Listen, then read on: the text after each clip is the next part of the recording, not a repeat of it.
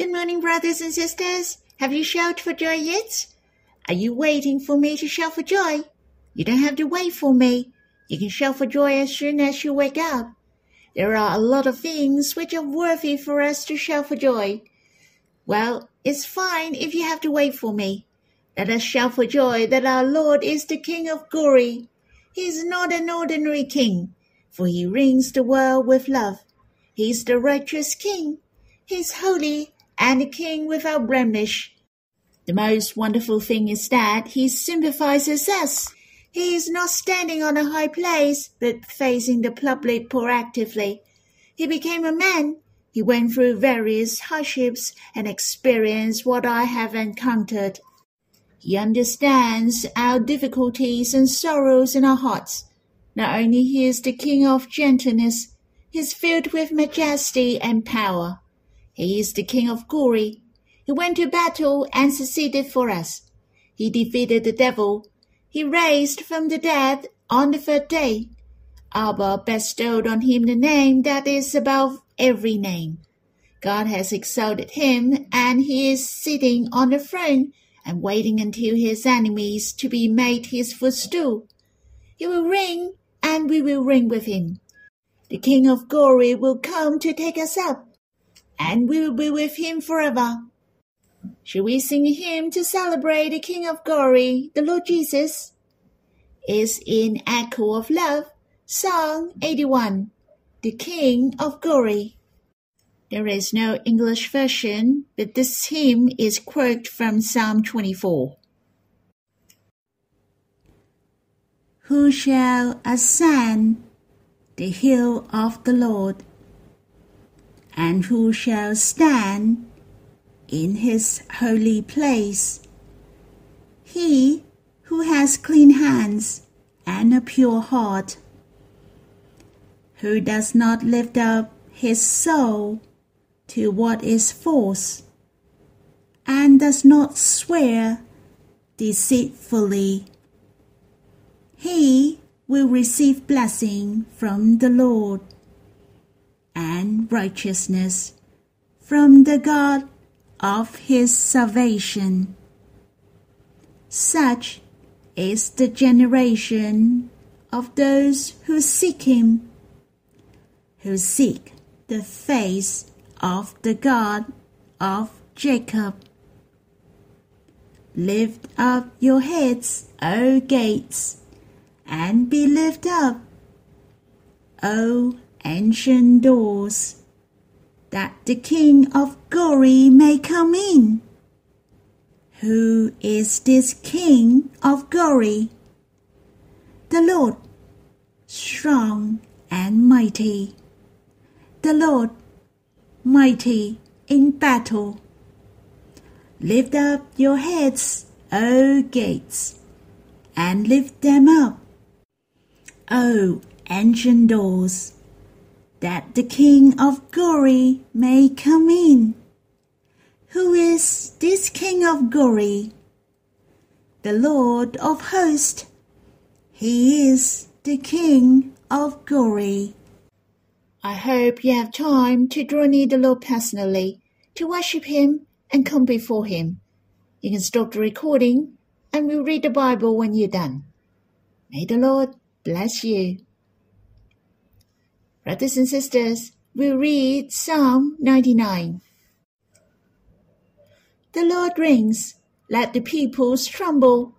He sits enthroned upon the cherubim, let the earth quake. The Lord is great in Zion, he is exalted over all the peoples. Let them praise your great and awesome name. Holy is he. The king in his might loves justice. You have established equity. You have executed justice and righteousness in Jacob. Exalt the Lord our God. Worship at his footstool. Holy is he. Moses and Aaron were among his priests. Samuel also was among those who called upon his name. They called to the Lord, and he answered them. In the pillar of the cloud he spoke to them. They kept his testimony and statute that he gave them. O Lord our God, You answered them. You were a forgiving God to them, but an avenger of their wrongdoings. Exalt the Lord our God and worship at his holy mountain. For the Lord our God is holy. Have you noticed when you read this psalm? It seems he could see the ark. In fact, he was in front of the ark, for he mentioned God sits enthroned upon the cherubim. There are two cherubim who were on the mercy seat of pure gold, and mentioned his footstool, which is not the ordinary footstool, but that is for God. Definitely, it referred to the throne of God. On the other hand, it said the holy mountain. As we knew, David brought the ark to Jerusalem and put on the holy mountain of God, which is Mount Zion. In my opinion, I think this psalm is written by David. I had a wonderful experience when reading this psalm. It is the worship before the ark in the tabernacle of David. I really admire drawing near to God face to face. Of course, we don't need to place the ark before us, for we don't need to worship God on the mountain, but to worship before God with spirit and truth, for the ark is in our hearts. We honor God as our King. We magnify the Lord. My assumption of this psalm is written by David was based in Septuagint written in Greek. A title was added for this psalm, a psalm of David which is the same as the previous Psalms. It is estimated that most of the Psalms are written by David in Psalm, and there are a lot of Psalms written during the days of the tent of David. That means not only God has reserved the Psalms of David, he has reserved the Psalms in the time of the tent of David, which is very meaningful. David was a man after God's heart. God likes us to imitate David. On the other hand, the tabernacle of David is also the will of God. God likes us to have the worship which contains the essence of the tent of David. We are face to face with God, filled with joyful noise and gladness, singing and praising. I believe God missed those worship at that time. It was treasurable to him. It will be one of the reasons why we have to rebuild the tent of David that has fallen. Let us satisfy the heart of God, to come to Him and draw near to Him closely, without any obstacle, to shout for joy before Him, to sing to Him and praise Him. As I have mentioned from Psalm 93 to Psalm 99, altogether there are seven Psalms which are about the Lord reigns. This is the last psalm. There are some interesting things in Psalm 96, 97, 98, and 99. For instance, Psalm 96 and 98 is about to sing a new song. Psalm 97 and 99 is about God is the Most High over all the earth. He is exalted over all people. It mentioned God is holy. The name of God is holy. And Psalm 96 and Psalm 98 mention, All the earth shall praise the Lord. And Psalm 97 and 99 mention, We shall exalt the Lord. Hence, from 96 to 99, not only it is about the Lord reigns, and it mentioned there is the judgment of God. This is also the authority of his sovereignty, for his judgment is just and righteous. But is the psalm after this one doesn't mean the Lord rings? No, it is not the case. But it is worthwhile to pay attention that there are seven consecutive psalms about the kingship of God. He will judge the world with justice and righteousness. And man shall respect God.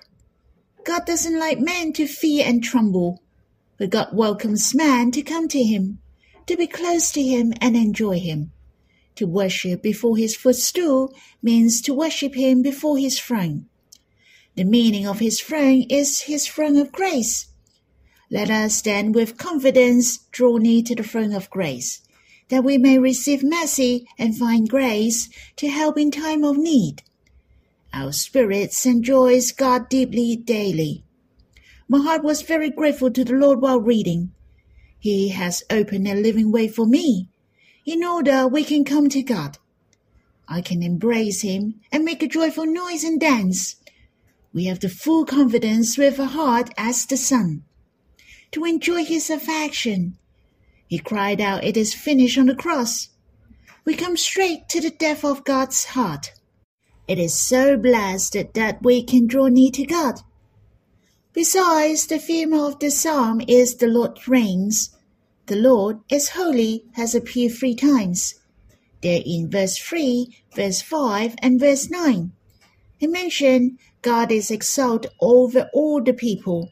He is holy. He is matchless. Hence, that's why we can divide this psalm into three parts. Verse 1 to 3 is the first part. The Lord reigns, and he is king, exalted over all the peoples.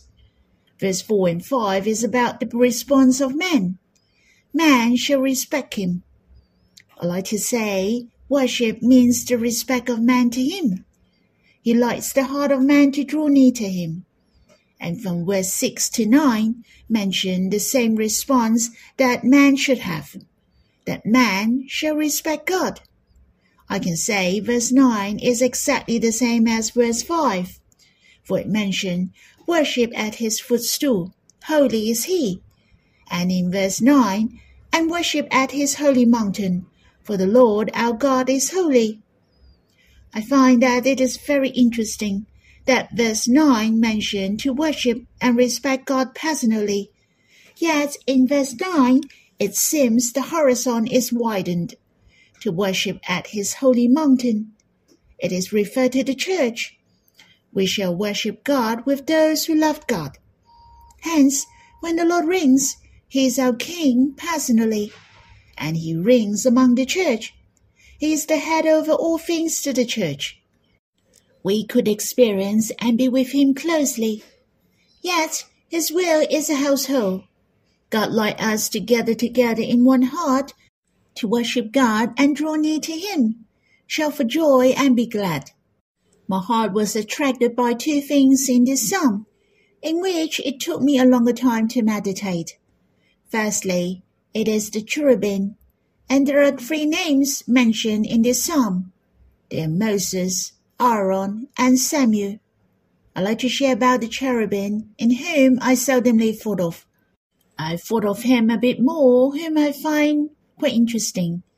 As we know, the cherubim first appear in the Bible is in Genesis chapter 3, when God drove out Adam and Eve, and at the east of the Garden of Eden, he placed the cherubim and a flaming sword that turned every way, for guiding the way to the tree of life, so they couldn't get to the tree of life and eat its fruit. It meant God sinned and away from God they couldn't have life. But the cherubim appear again in Exodus. God instructed Moses how to build the tabernacle. There was one thing which was very important the ark. He should make two cherubim on the throne of grace. Since it has shown cherubim is the minister who is close to God, they are very honorable. Thus, someone sees the meaning of cherubim stands for those who is close to God. Of course, not only this teaching object just has an unilateral meaning. I believe cherubim has multiple meanings. In fact, we shall spend more time to understand. I guess one of the meaning is also referred to the Lord. Or I should say cherubim is the manifestation of the Son of God, the glory of the Lord. The Lord is also one of the messengers sent by God. He is very glorious, who is very close to God. And in Ezekiel chapter 1 and chapter 10 describe the four living creatures who are the same as cherubim. He has four faces, the face of man, the face of a lion, the face of an ox, and the face of an eagle. But I won't go into detail. In fact, these are the four different facets of the Lord which are the four dimensions of the Lord's glory, and his four aspects of form. These four aspects of the Lord are men, He is King, He is Servant, and He is God. There is two cherubim on the throne of God, who is very close to Him. I also think of what shall we do when we draw near to God? What pattern should it be? First of all, the cherubim is facing the throne of grace. Seems he is beholding the presence of God. They are gazing upon God, just like those who draw near to God, who loved him. They will commit their hearts to God. They turn to God in one mind. Then this man is the closest with God. Brothers and sisters, we have to focus day by day. Our hearts shall be attentive to the Lord always. We shall focus on the Lord, to turn our eye on Him always. We shall see that the Lord who sits on the throne of grace, He is very glorious, and His heart to us, He is the one who is gracious and merciful to us day by day. When we come to God and draw near to Him, we shall focus on Him, but not that we're just looking at Him and do nothing. But we shall think of His love to us and His heart to us it mentioned there are two cherubim on the throne of grace, but not one. And these two cherubim are connected with each other. Their wings are connected to each other. That means these two cherubim are in one accord, to open the wings to each other, to come to worship God with full confidence. There must be a reason for God putting these two cherubim together. I guess God loves brothers and sisters to come to Him together to offer the same mind and the same worship, to respond to Him. There is a meaning for these two cherubim to open their wings. It is to cover the sins, to bear with each other, to forgive each other.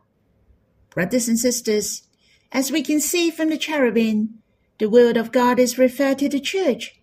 Hence, there may be another meaning of cherubim that those who is the closest to God, and it is also referred to the church who is the closest to God. How precious! Brothers and sisters, we shall be in the church, for the will of God is a house. The church is where God chooses to make his name dwell in it. That's where his presence and his dwelling place. How wonderful! We became the house of God. We shall dwell in this house to enjoy God and brothers and sisters. Let me share with you my third meditation. There are three people mentioned before the third holy. They are Moses, Aaron, and Samuel. Seemingly, they were the cherubims. They were the people who were the closest to God in that generation. There is one thing in common for Moses, Aaron, and Samuel. First of all, all of them were the priests, and they all called upon God. They were the people who came to God and were close to Him. They were willing to call upon God and listen to His words. In fact, God did speak to them, and they were the target to whom God spoke to. Truly, they have heard the voice of God. Therefore, there is a key point in verse 6 to verse 9. That is the word of God. In verse 7 mentioned, God spoke to them, and the testimonies and statute of God.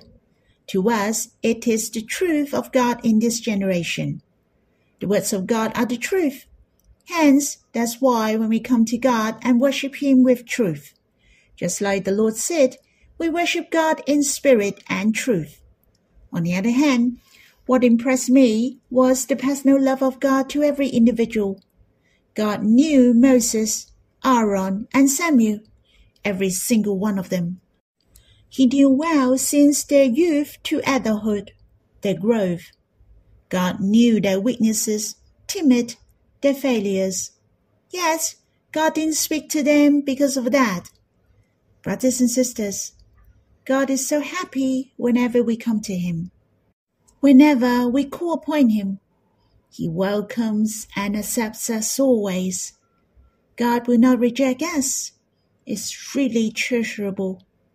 We shall respect God and worship Him, for He is holy. What is holy? The meaning of holy is the standard which goes beyond all the standards in the world. It is divine. He is incomparable and outstanding. Our mind may restrict God sometimes, for how we understand Him through the norm of man. I hope the more we know God, the more we know God is holy. His love and His affection go beyond all things. It is beyond our comprehension and our imagination. On the other hand, it has especially mentioned priests. They were the priests. As we all know, the priests should only enter into the most holy according to God once a year, for offering the sacrifice of sin of his own and the people. And only the high priest could draw near to God and call upon him. But we so blessed it. The Lord Jesus, our priest, has entered on our behalf he offered himself as a sacrifice and made the veil of the temple rent from top to the bottom. There is nothing can separate us from the love of God. Lastly, in verse 9, it is the repetition of verse 5. It is the ending of praise. But if you take notice, though it is the repetition of verse 5, it is different in verse 5 mentioned the footstool of God. Yet it is the holy mountain in verse 9. Seems God has come out. There is only one person who stays in the most holy. It is the personal worship. But during the time of the tent of David, there is no separation in front of the ark. Everyone can come to God and draw near to Him to worship Him. In God's heart, Truly, he likes us to enjoy and experience him personally, as well as the whole world to experience him. How treasurable! God is holy. God is the greatest attraction to our hearts. It is our greatest blessing that we can draw near to him. Brothers and sisters, that's all for my sharing. I hope you have time to stay in the light of his countenance. You can sing him a song you can pour out your hearts before Him. You can read the Bible. Remember to respond with your love and have the fellowship with Him from the bottom of your heart. May the Lord bless you.